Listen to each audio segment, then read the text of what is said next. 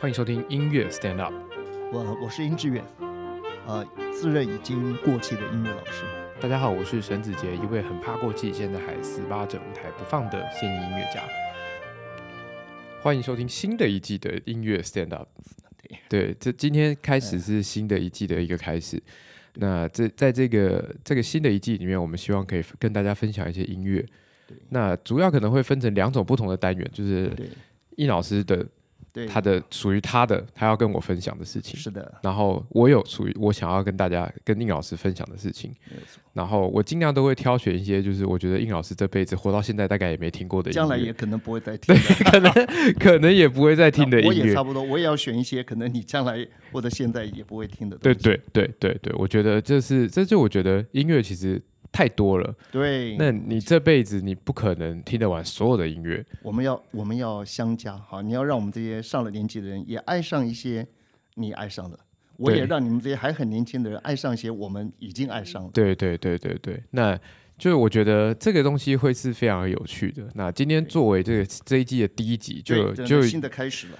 就由我率先来，就是跟大家介绍一下对对，我挑的一首音乐。这首音乐这是尝试哈，对自己。新的新的尝试，然后试试看，然后到时候老师今天也是第一次，我也有想到我要说什么。对，你也想好你要说什么了，所以那等一下呢，我们大概我希望是这样做的，我脑海里面的想象是这样子的。我等一下，老师因为你也不知道我要干什么，你，也不知道我要放什么，完全不知道。对你完全不知道，我也不会知道你要干什么进到。这个录对对。对对对，所以呢，等一下我会放我想要分享给你的音乐来听，哇哦，然后呢？你要，看我的表情吗？对对对对对对，然后我希望到听完之后，你可以跟我分享，就是以你身为一位就是音乐家，呃，对对。对我们已经就是我们都算是个音乐家，我们要以有音乐家的身份、音乐老师的身份，师对。对的身份来来来来讲解一下，或是来来分享对你的你的想法，的第一时间的感对第一时间的的感受。对，那这首我今天要分享的这首曲子是 Barber 的，Barber 对那个弦乐慢版，这个曲子我好像听过哎，你一定听过，大家一定都会听过哦。弦乐慢版，可是对这不是弦乐的版本吗呃，不是弦，呃是弦，嗯，？OK，要对要说弦乐，它是弦乐；要说不是弦乐，它确确确实确实也不是弦乐。这首弦乐慢版是这样唱的哦。哒滴哒哒滴哒哒哒哒滴哒哒滴哒滴哒哒。有点哦我快没气了啊，这弦乐就是不用换气，真的很好，。已经很好。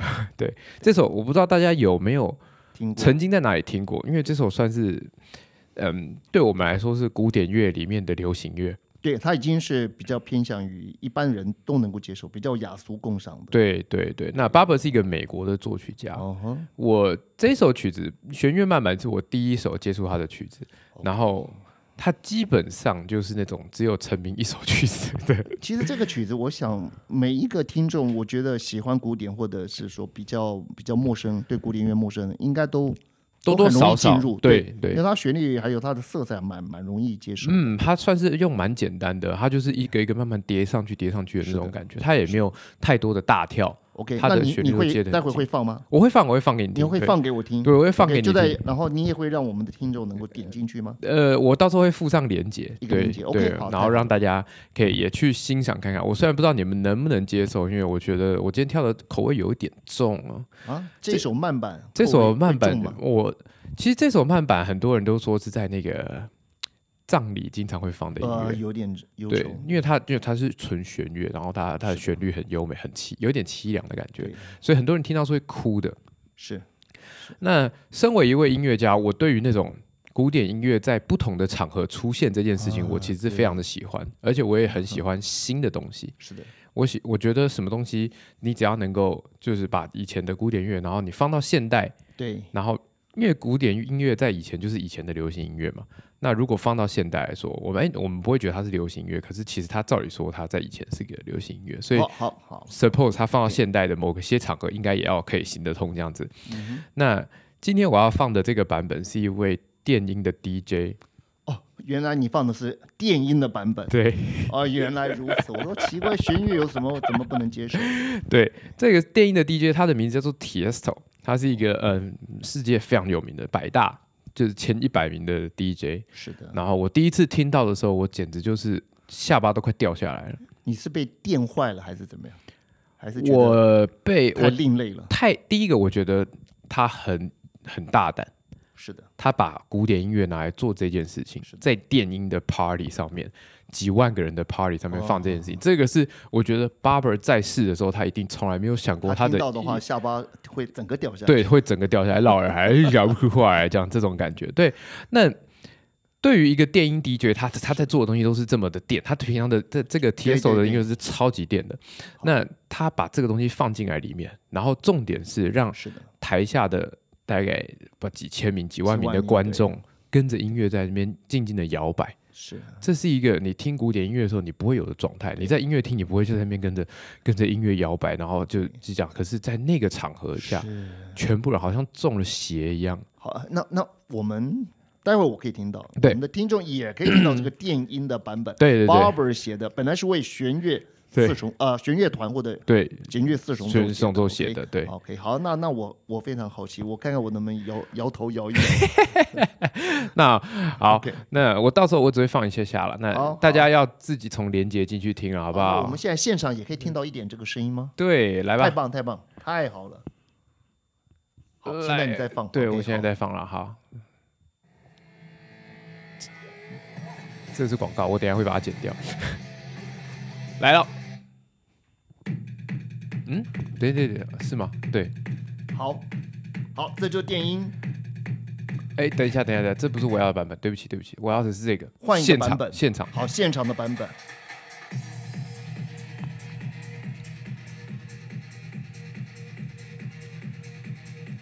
听前奏完全不知道在要干嘛，对对。现在开始了吗还没。这个就是现在现在老师你听到的，这就是很一般的所以到时候我们透过麦克风，大家也可以听到一点吗？应该是微弱到一个不能再微弱，因为这个麦克风收的很很那个很窄，对。但大家点进去连接，我会附上连接，这个现场演出的版本的连接，好，对，大家点进去听听看，对，大家记得老老一辈声音不要开太大声，好的，好。来了，哦，开始了啊。对，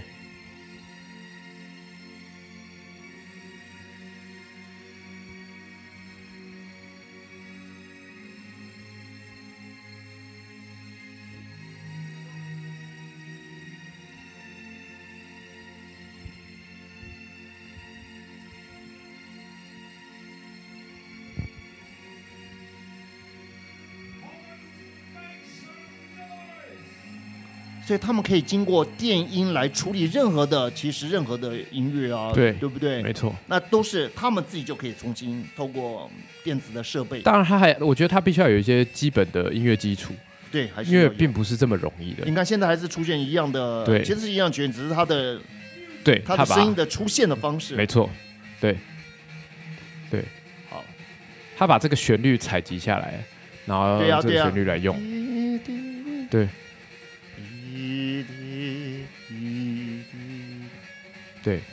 所以他把一首有名的流行歌或者民谣嗯，也可以这样做啊，也可以这样做。这个就是现代的那个流行音乐啊、电音音乐他们会使用的方法，就是在同一个旋律对，不断的重复。不断重复，所以它它的曲材可以很多啊，它也可以用一个简单的音阶啊。对。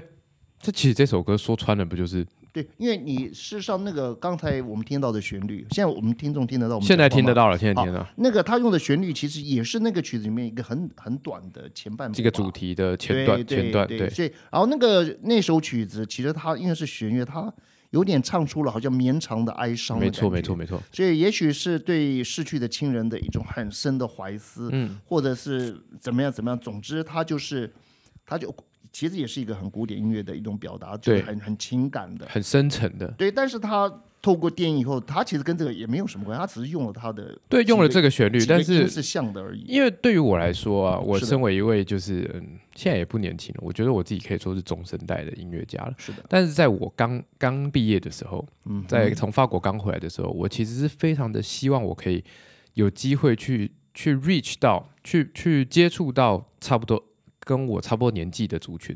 对的，那我希望把古典音乐，我希望把我在演奏的音乐呃带给他们也就是。二三十岁的人，对，哇哦，嗯，但我后来就发现这件事情是做不太到的事情，什么东西做不到？就古典音乐带给他们。对他们不听啊。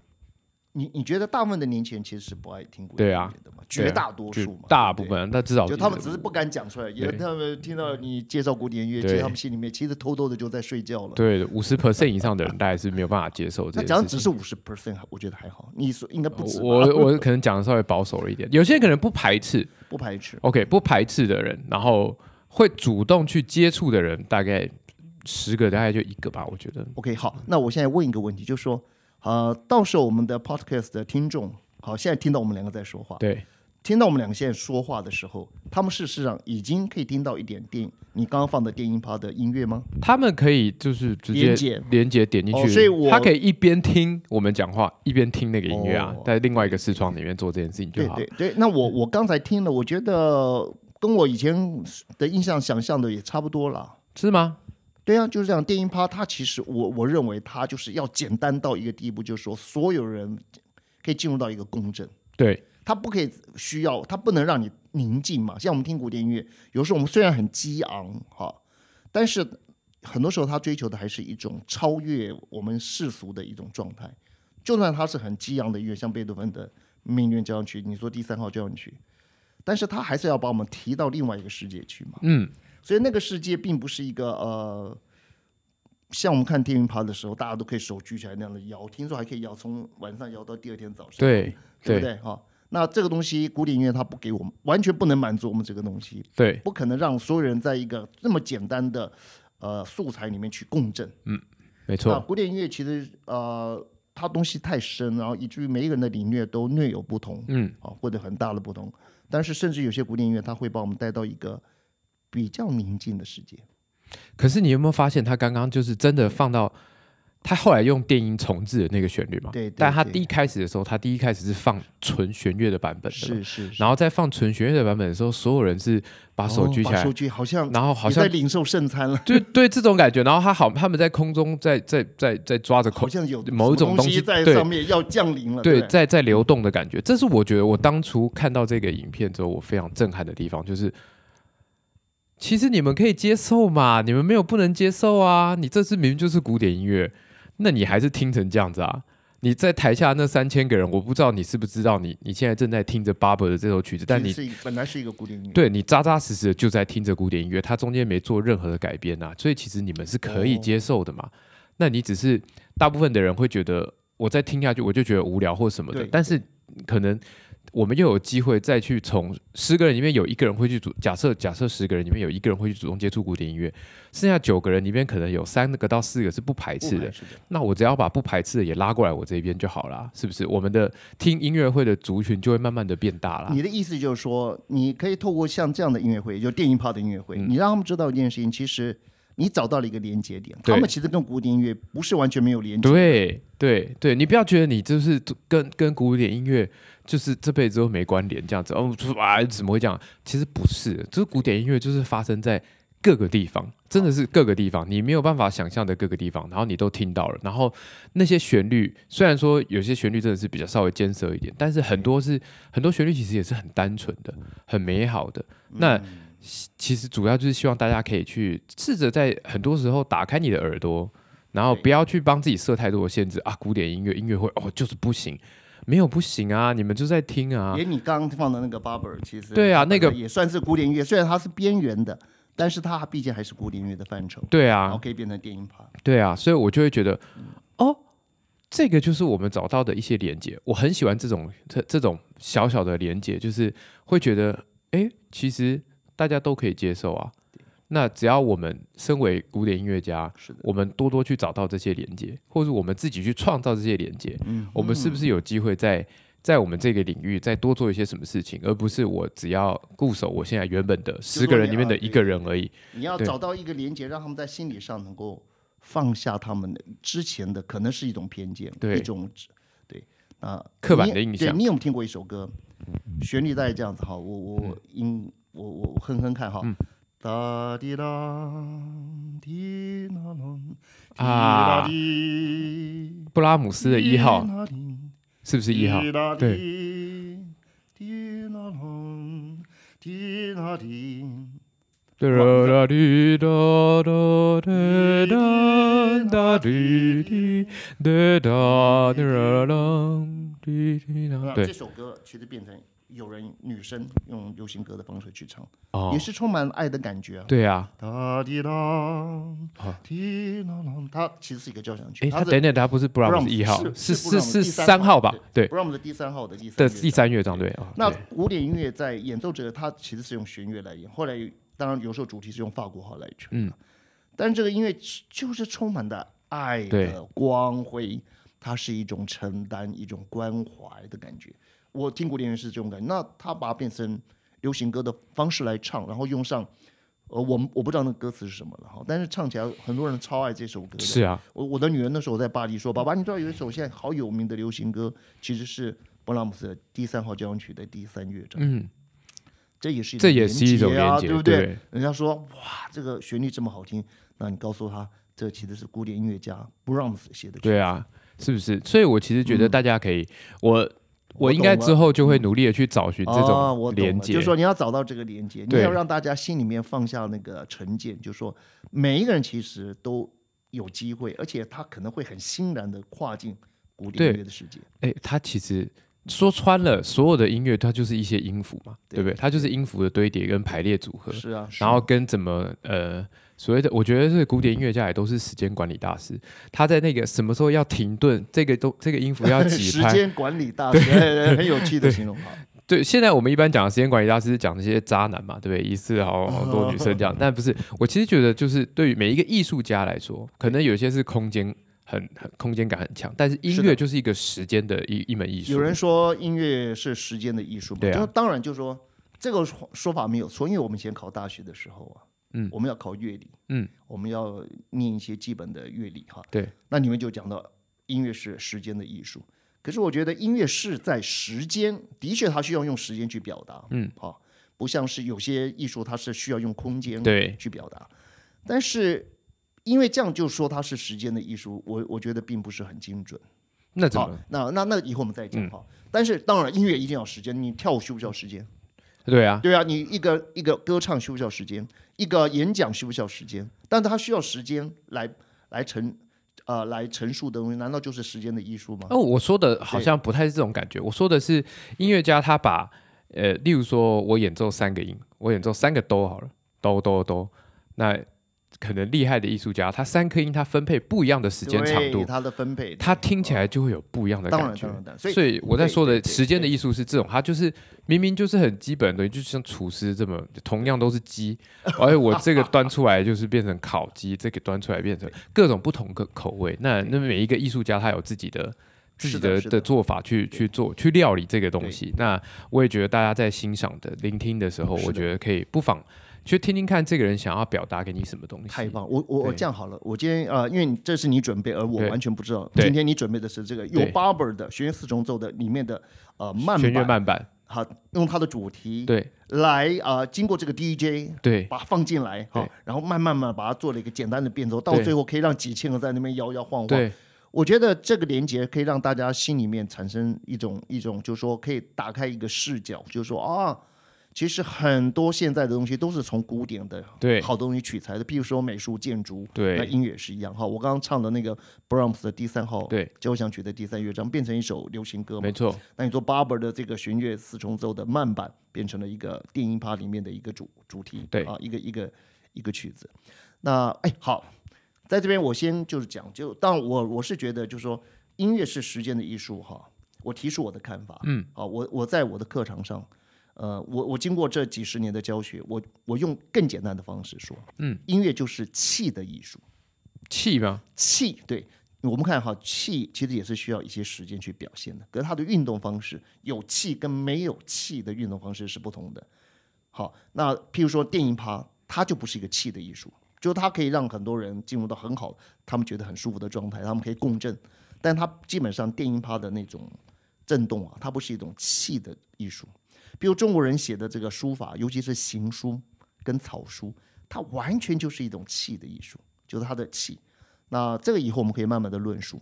好，那你刚刚讲说这个古典音乐是以前的流行曲子，对啊，其实这个东西这个观念后来我经过思考以后，我觉得这好像不太对，因为哈，真的以前的人呢也不听古典音乐，其实古典音乐呢基本上是贵族或者真的懂音乐的人，他是在一个就是在西方，他也是在一个不是很大的一个区块，就有一点像我们中国人以前的文学啊。嗯，它还是属于一个比较小的区，它并不是所有的那些渔渔夫、樵夫啊，那些屠夫，他们也懂得中国的文学，也并没有到那么，也不是说古典文学就是以前的流行文学了。我的意思就这样，也就是说，古典音乐也并不是以前的流行音乐，因为以前的人流行音乐应该是人人皆晓嘛，大家都可以唱嘛，哈，很难。那就算白居易他写的那个《长恨歌》跟那个《琵琶行》，听说以前那些。一些唱歌的歌女啊，哈，村妇有的也会唱，他就稍微有一点接近这个所谓的流行文学，但是还是并不是真的变成一个流行文学，它还是古典文学。同样的，古典音乐也是在当时呢，应该还不是流行音乐，因为当时的人其实大部分人还是没有办法真正去听听到那些古典音乐，他们也没那个机会，他们也没有那个程度去，他们也没有那个能力去听。所以古典乐在过去在欧洲啊，它是也不是所有的人啊，就是属于所有人的一种呃的娱乐的对的内容，到今天也是一样，就是古典乐它还是有一点它的门槛还是有点高哦，在过去也是高，因为门槛高的东西基本上它不是就不会是流行音乐。你知道那个有一有一篇文章哈，两千多年前写的是宋玉，他是那个。战国时代的一个在楚国的一个读书人，一个一个，那他的当时他们的国王叫什么？叫楚襄王。楚襄王就跟他聊天嘛，一那在聊天的过程当中，他讲了一句很重要的话，就是现在整个几乎所有的人都知道哈，只要你你是学过中文的人，叫做曲高和寡和寡。因为他那个时候他就他举了一个例例子哈，他说有一首歌叫下里巴人。他说：“这个人呢，唱的一首歌叫《下里巴人》，国中主而贺者千人，数千人。就是说，大家听到这首歌，大家都会唱，有数千个人呢，就跟着他一起唱。后来他又唱这个呃《扬阿谢路》，国中主而贺者数百人，就是说可以跟他一起唱的有数百人。可是当他唱这个《阳春白雪》，这就有点像艺术歌曲了。国中主而贺者不过数十人，就这个地区能够跟他相贺的人只剩下数十个人。对。”可是这个人最后他引商科语哈，杂以留之，就是说他做了一些创作，很高程度的一种创作。那国中主和贺者数人而已，这个国家能够跟他一起唱和的人只剩下几个人了，嗯，个位数字了。所以他最后就说：“你看这四首曲子，有数千人，有数百人，不一样的等级的和数人。”所以他就做一个结论说：“曲高和寡。”所以我我在这边我要讲，就说古典音乐不要说是呃现代的人听。是很难领略了哈，就是古代的人听，也不是那么容易的事情啊。对对，也呃也没有到那么的流行，也没有到那么的流行。就是说，也不是说当时的那些嗯荷兰哈，比如你看那个荷兰的画里面那些屠夫、菜市场的人，你以为他们会听古典音乐啊？他们大概也不会去听的，因为他们也没这个机会。因为古典音乐本身是一个非常高贵、昂贵的东西。基本上只有皇家，还有在教会，你有时候你可以，你参加弥撒，你可以听到啊。对，但是它也不是属于就是大街小巷都可以听到的东西。如果是小品呢？呃，小品的话也是要有一个程度的，就是说基本上，嗯，普罗大众他们没有这个经济条件，他们也没有这样的一个那种闲情逸致，就算是小品，好也不会到大家都能听，但是。我相信会有一些像 Tango，到后来了，我们听到一些 Tango 好的一些小品，那很少。也许他很多人都会听，然后他又因为他做的太好，又被纯化了。他最后有小提琴来演奏或者怎么样，然后他就变成一个很经典的古典音乐。嗯，那也许这样的曲子的确是在当时有一点接近于流行，有一点好。比如说他的 Tango，或者说他是呃那叫什么，就是手风琴的音乐哈。嗯。但是假如说是像。交响乐啊，这些曲子，交响乐因为基本上它所 involve 的人对太多了，对，而且能够来欣赏的人，好，比如说一次的演奏，他也许下面的听众也只能坐个千百人，对，好，能够来听的人其实不多。其实是我们听到一些故事了哈，我不知道是不是很精准，但是不管是莫扎特或者巴哈，他那个时候要有时候听场音乐会，他们要走很远，对，去听，然后他们听了以后，他们会把它记住。他们甚至回来喜欢的话会把会自己马上把它写下来。对，所以你想想看，听音乐的那个机会有多是非常少的。那能去听的人，那些贩夫手足，他他明天还要一大早还要起来杀猪嘞，嗯，杀牛了，他哪有时间给你听古典音乐？但是现在是真的有所谓的流行乐了，就是你去看那个那卡拉 OK 里面很多歌哇，大家全部人都会唱，连我这种不喜欢古流行歌的人，我听久了我也会唱。嗯，为什么？因为到处在放，我在游泳池也有人在放，对，对不对？那我我我在这个卡拉 OK 听到别人在唱，那就是流行音乐，就是基本上人人人都唱得了，人人都可以接受的因。为它很简单嘛，嗯，那个旋律就是很简单，所以那个就是流行音乐。所以古典音乐并不是古代的流行音乐，这一点哈，还有一样东西可以佐证。以前我们都以为说哈，古董就是古代的东西，其实不对。假如我们今天讲的古董，它是古代的，也有艺术价值的东西，这样才是对的。哦，OK，讲古代没有艺术价值的东西，那当然你古代的砖头，你找到了马桶啊、水瓢，你也不会把它放在故宫博物院，对。哦吧，不好说啊。现在这个 现在这个时代就很难说。你找到以前的马桶，搞不好大家还会 想收藏一下。对，但是就是说，呃，这是开玩笑了。但是就是说，我们讲就是古董，我们讲古董，古董它是古代的，但是具有艺艺术术价值的东西，比如说它的花瓶描绘的，或者一些画，或者是一些陶瓷烧的非常好的。它不是说随随便便从古代捡出来的都叫做古董，对，它可能是有考古的价值。嗯所以古典音乐也是一样，它的确是古代好产生出来的音乐，但是它不是流行音乐，好，它是其实它是非常艺术化的一种音乐，嗯，懂吗？像民谣，虽然很多民谣非常好听，可是只要没有被真正伟大音乐家拿来裁剪，放入到他的曲子，好，把它当做主题，然后谱曲，那么那些民谣它还没有被非常的艺术化。那那些民谣就说，也许它就会流落，就会就会失传了。嗯，其实中国以前的那个《诗经》，你看《诗经》三百多首，那个流传在是那个当时中国的各地。对，可是孔子还是谁？应该是孔子吧？对呀、他就把它采集，把它采，然后分成分门别类，对，然后也有些字要稍微调整一下，让它更优雅一点。嗯，那这些东西就是艺术化，哎，不是说以前人讲的话哦，就是古典文学，以前人写的东西就是古典文学。No，以前人写的东西要非常的文学化，非常的艺术化，才能称为古典。才有流传的价值。所以我们讲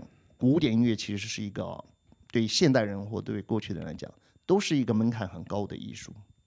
所以推广古典会困难这件事情哈，是本来就会，本来就这是一个自然的现象。但是身为一位现代的音乐家，我们还是会希望可以让多一点的更多人接触。所以，那我可以说对，我们在努力的把古典音乐流行化吗？啊、好，那应该这样讲哈，就说，呃，我觉得第一个哈，哎，今天我们这个话题实在太有意义了。对啊，我觉得蛮好我觉得太有意义。其实，其实呃，子杰，你虽然有吹，有时候吹流行歌，有时候吹一些 jazz，可是你对古典音乐是非常，你的 sense 是非常好的。好，嗯，那那古典音乐为什么有？我觉得我我接触到一些学古典音乐的人哈，那嗯，学的也很久，但是他们当他离开学校之后，好没有老师的教导，他们自己开始走到这个呃自己当一个老师或者自己当一个演奏家。可是有时候那个古典音乐的 sense 并没有我们想象中那么容易，它其实很细致，它需要很多东西去支撑，不然会慢慢的流失。嗯，我听过那个得到帕格尼尼大奖第一名的一个人，华人，我不讲是哪里人，他演奏最简单的一些小品，都让我觉得那个那个那个意味尽失，就是一点古典音乐的感觉都没有，嗯已经完全没有没有那个美美感了。所以你就知道，就是说，嗯，他离开了学校，好，他也得到了大赛的第一名，然后他接下来他就是开始自己的演奏的生涯。对，可是他的那个古典音乐的那个气质啊，其实就慢慢的流失掉，因为那不在他的生命里面。嗯，所以呃，古典音乐这件事情，第一个就是说，会喜欢古典音乐的人，的确就是说，假如说有一百个人里面，也许呃，我们把古典音乐推广的非常的好，也不可能一百个人都会当然，可能就有三十有三十个人，他会觉得对古典音乐产生非常好的一种一种体验了。然后里面有十个人，他会很想经常的听音乐；对里面有一个人，他会想专在在音乐这件事情上精进。对那我们只要把那三十人找到，就已经很，我们已经非常我已经觉得很棒了。对对。那有三十人就很不简单，我们就是这是一个比喻嘛，就是说，但是我们另外七十个人，你说为什么他们不行？那么也其实也可能也没有到完全不行，对他们其实就说，我可以听，他呃，他不喜欢，甚至我跟你讲，有些人他并不喜欢古典音乐的那个美的那个质地，哦他本身就不喜欢。呃，怎么讲呢？因为不管是中国的古典文学，好，或者西方的古典音乐，他们都有一个我们讲的信念的一个底盘。嗯它的它的最基础其实是一种从信仰里面所生出来的东西，嗯这一点很多人可能不知道。他们有古典音乐就是一群追求美好的声音的人所创造出来的音乐，嗯，真是大错特错。古典音乐其实它是有一个信仰的基础，跟跟中国的以前的古典文学，好的古典文学，它里面其实也是有一个信仰的基础。那这个东西呢，才会让这个产生出来的艺术非常的有力量，非常有力量。那那有很多人其实他不喜欢这个力量，他本身就不喜欢这个东西。嗯，譬如我们当我们听到，譬如譬如说贝多芬第三号交响曲，其实他给我们一个很伟大的力量。可是有人会觉得，干嘛活得这么累啊？我也是我同一个时间我去听一点流行歌，听一点，或者或者怕把时间放在一些就是很娱乐的事情上多？那个东西有什么好听？就是说，你就算是给他最好的乐团，给他最好的音乐厅，他坐下他会说。好无聊。干嘛好无聊？对他对那个东西，对那个那个音声音里面所要表达的那个精神世界，他一点兴趣都没有。嗯，没错其实。同样的东西，就是说，像中国的文人，为什么以前中国人写书法，然后他们会画，他们会画，会有山水画、花鸟画啊，他们会有一些呃带有禅意的一些画，譬如说枯木、嗯，枯石、好竹子，比如说有一个文童是苏东坡的大他十八岁的这个表哥，他画的竹子超棒的，秀丽当中很劲拔。哎，故宫我们的故宫博物院就有它的。嗯，好，那谁要看这个东西啊？黑漆麻乌的一条一条的那个叶子有什么好看的？对不对？对有人会说这有什么好看的？对，所以说会喜欢看竹，这不是只是看一个好好像看一种植物，千万不要以为是这样，或者看山水画啊，就是看山跟那个水哦，这大错特错了。山水画其实它只是心人心灵世界的一种投射，所以我们的心灵世界要有山，嗯，有水，懂吧？所以有山有水有云雾，呃，不要每件事情都这么这么的清楚，它带着一种想象，一种神秘感。山水画里面的人小小的、啊、在河边，对不对？钓着鱼对，或者是在提着这个呃扛着柴火，对不对？好，牵着牛，它其实它并不是应该是说，这嗯要欣赏这些东西，需要有你自己需要有一些想象力。呃，而且你在心，其实可以这样讲哈，就是你的心里面其实是向往的某一种东西的。我举一个例子，假如你的心中有一种向往，而刚好贝多芬把那个想那个想望给用声音表现出来了，你超你就你一下一拍即合。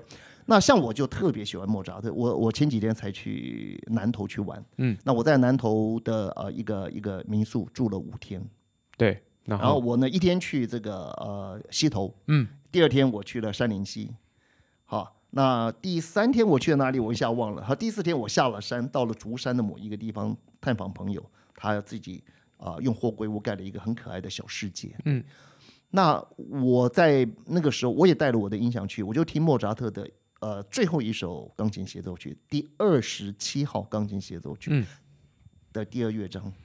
呃，我失眠的话，我就听那个乐章，我的马上我就会进入到一个很好的境界。我觉得那就是山水画的境界，嗯完全就是山水的境界。我进到那个境界之后，我就整个身心容易放松。所以我是我要讲的就是说，今天跟你分享这个超棒的，那就是说我我也是想要推广古典音乐，我希望大家放下心里面的那个心里面的障碍，就也许听到我们这个节目的人，哈，也许各位朋友，也许就是你，你其实是那百分之三十里面的一个。对啊，就是说，其实你的内在里面一定有一种想望，那个想望其实你很难在这个流行的世界找到对应。也许会在莫扎特、在贝多芬、在布拉姆斯、在舒伯特，或者在巴伯尔，对，好，或者是在这个肖邦，或者在苏东坡苏东坡的诗，对，或者在王维的画，或者在李白写的诗嗯里面找到那个。那因为我觉得，不管是中国的文学或者西方的音乐，哈，他们都是有一个信念作为基础的，所生长出来的一种一种表达方式，一种一种艺术。对，那只要你心里面有那个东西，你一定会觉得很快乐，你会很喜欢听我们，因为我们将来会慢慢的介绍。对啊呃，我听贝多芬，我我其实我就是看到非常多伟大的建筑和山水画。我真的就是这样子，对对，对我来讲，每一首曲子不需要四个乐章都听，它的一个乐章常常就让我一天都觉得是莫大的享受，都不需要四个乐章都听，也不要说一定要听完贝多芬九大交响曲，把莫扎特的二十七号、二十七首钢琴协奏曲都听，贝多芬的十六首弦乐四重奏都听，不需要，听不完的，听不完的。你只要有其中的一首曲子成为你心中的山水画，成为你心中的一个桃花源，已经很棒了。那我就要做这件事情。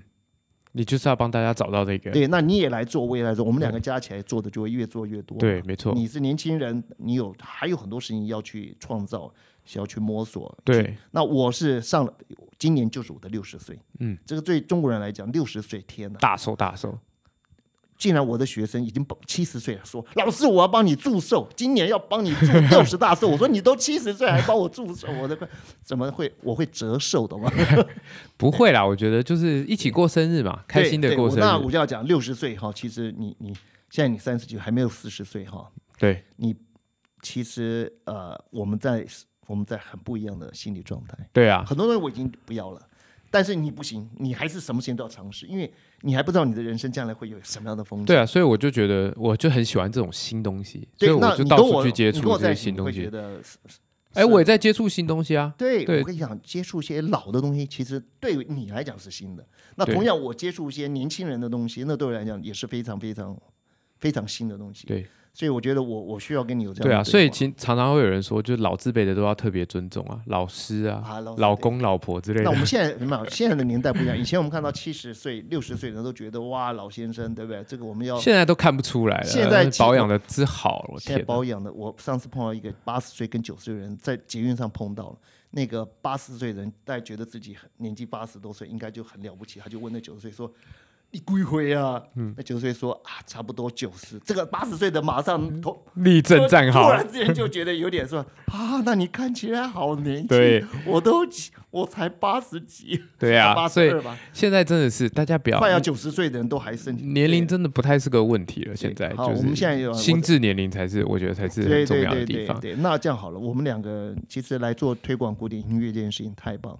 我要在这边跟各位做预告哈，嗯就是说古典音乐绝对是好到不行。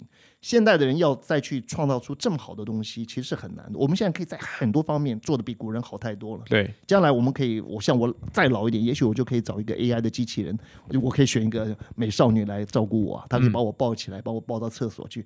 以后照顾我们的应该不是下一代，我两个女儿都住在国外，搞不好是 AI 的话？以后你可以选择你要的，然后你不喜欢的话换一张脸都可以，对对不对？所以 AI 科技所有东西没有一样东西不比以前好个百倍千，万倍真。的但是我要讲，就是说，在我们的心灵世界，容易越因为这样而被掏空。现在的人有可能会变得越来越空虚，嗯你什么表面上都有了，越来越空虚。现在的人可以拥有三辆车子，他可以有跑车、轿车，又有修旅车休旅车，对对，但是他已经不知道跟谁去旅行了，没有人要跟他旅行。他可以拥有一大堆，他有钱吃最好的，可是没有人愿意跟他一起好好吃一顿饭，这是有可能的。对就是他的心里会越来越空虚。其实，所以说，还是我们对所谓古典的东西，古典音乐，它其实是就是你心里的风景。当当你发现你的心里真的开始空洞化的时候，其实要开始学会去尝试的去接触一些古典的东西。嗯，它成为几百年。好，都还是让大家这么的喜爱，对不对？因为它对就是把人类的心理渴望的美美好某一的风景些对画出来了嘛，某一些想象，他给了你一些想象。对，那那个想象，其实只要人类这个物种继续下去的话，他都会喜欢那个想象。对啊，我觉得每个人有每个人对于音乐有不同的想象。对你可能老师看到的是山水画，你可能看到的别的别种不一样的风景。对啊，你会看到的是不一样我。觉得搞不好都是一件很棒的事情。那也希望大家可以多跟我们分享，你觉得有什么？你觉得音乐很好听，你跟我们分享看看，看看我们有没有听过。如果我们有听过，我们也可以分享看看我们的感觉。没有听过的话，那你就让我都学到一点东西，我也觉得很我们很需。要你们对的回忆嘛。那如果大家喜欢这个节目，不要忘记订阅，然后收听，给我们一些意见对，给我一些意见，然后分享给你的朋友听。那么我们下次见喽，拜拜，拜拜。